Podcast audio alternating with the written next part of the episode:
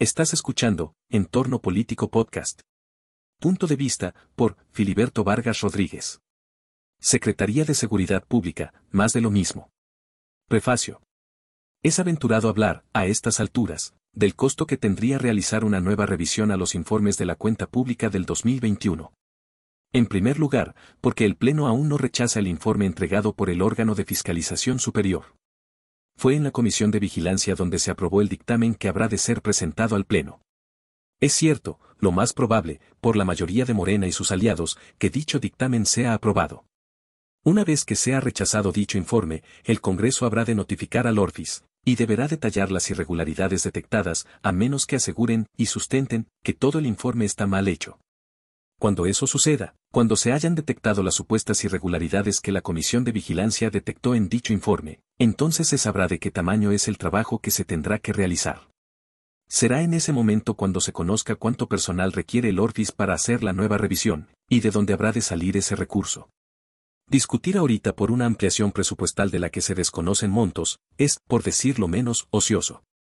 Había transcurrido apenas un par de horas de que envié a los diversos medios y a las redes sociales mi colaboración el jueves 20 de octubre, cuando empezó a circular el anuncio, emitido por el gobernador Cuitláhuac García, de la renuncia, por motivos personales, del regiomontano Hugo Gutiérrez Maldonado a la Secretaría de Seguridad Pública. Era inevitable vincular esta decisión con el momento que vive Veracruz en materia de seguridad. Ese jueves, en este mismo espacio, advertía, en su desesperado discurso para aligerar la pesada losa que yace sobre sus espaldas, el secretario de Seguridad Pública, Hugo Gutiérrez, repite hasta el cansancio que, la incidencia delictiva ha descendido, cuando la realidad tiene otros datos.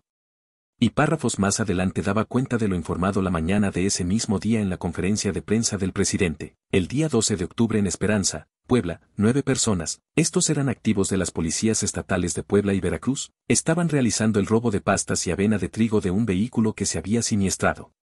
Y ahí mismo cuestionaba, no, ¿acaso, el gobernador informó que los policías de Veracruz quedaron en libertad porque eran inocentes? Pocas horas después de la renuncia de Hugo Gutiérrez, el propio gobernador se apresuró a aclarar que su excolaborador no estaba siendo investigado.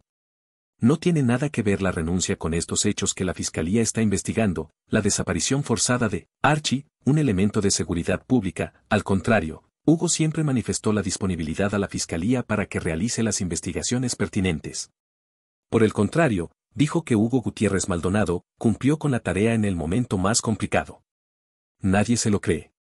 Y no solo eso, en su afán por negar lo evidente, la profunda corrupción que impera en seguridad pública, decidió nombrar en sustitución de Hugo Gutiérrez al capitán de navío Cuauhtémoc Zúñiga Bonilla, un personaje que no puede ser la solución, pues es parte del problema.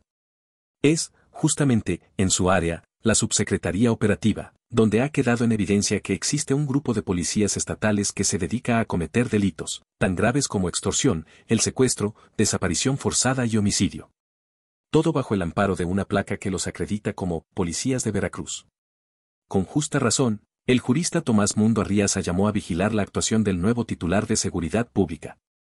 Pidió que se corrobore que ha aprobado los exámenes de control y confianza, que conoce del nuevo sistema penal, y que no se dedique a detener inocentes, para que posteriormente, con testimonios falsos de policías, se les inventen delitos.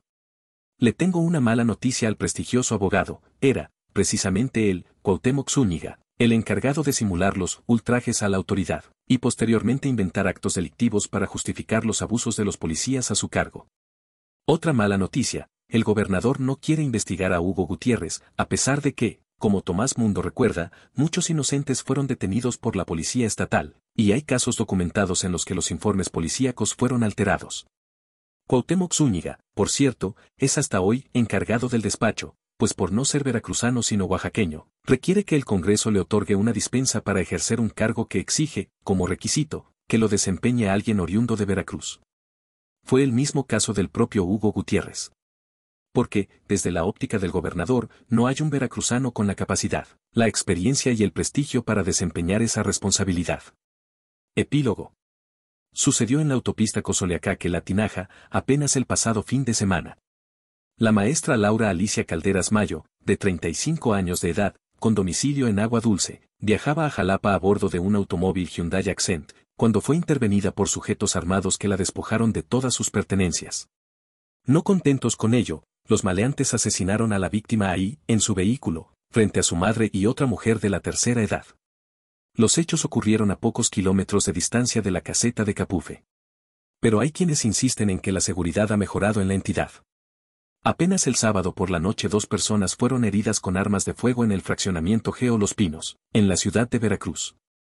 Los agresores huyeron en un auto particular y una motocicleta. La policía llegó más tarde y ya no encontró a los responsables. La voz de José Yunes Zorrilla se escucha, y fuerte, en la Cámara de Diputados. A raíz de la discusión de la ley de ingresos propuesta para 2023, el legislador veracruzano advirtió, la ley de ingresos de la federación contempla más de un billón de pesos en deuda para el próximo año y que, sumada a la adquirida en los últimos cuatro años del gobierno federal, será de 49.4% del Producto Interno Bruto. Van a contraer más deuda y dan menos apoyo al campo y salud.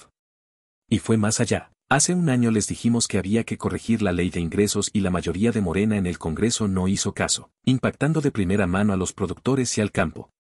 Hoy vemos que usaron las reservas del país y eso afecta, además, a millones de mexicanos que no son atendidos en salud ni en desastres naturales. Es importante que los mexicanos conozcan de primera mano el desastre de país que nos está dejando este gobierno. Gracias por escuchar Entorno Político Podcast. Visita entornopolitico.com para más contenidos. Las ideas y opiniones aquí expresadas son responsabilidad exclusiva del autor, por lo que no necesariamente reflejan el punto de vista de entorno político.